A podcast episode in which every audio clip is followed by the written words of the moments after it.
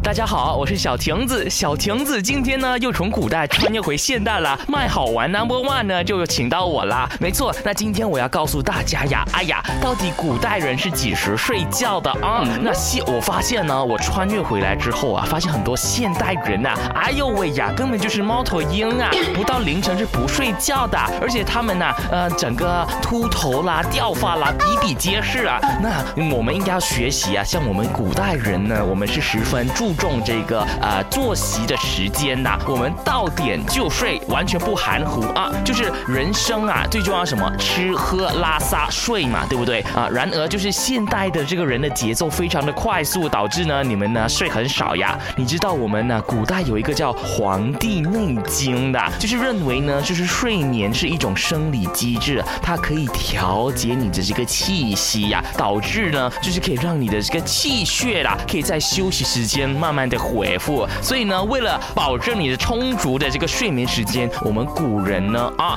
完全是依照这个日出而作，日落而息的这个生活习惯。那么晚上我们一般几点睡呢？那就是亥时啊，知道亥时是几点钟吗？没错，就是晚上的九点到十一点之间呐。亥时呢，也被称作为人定的时分，人定就是人静，就是订婚，那就是我们俗称的睡觉时间啊。所以呢，今天你晚上 try 看一下，我们晚上呃九点就入睡啊，或者是最迟到十一点啊，你学会了吗？小亭子先行告退。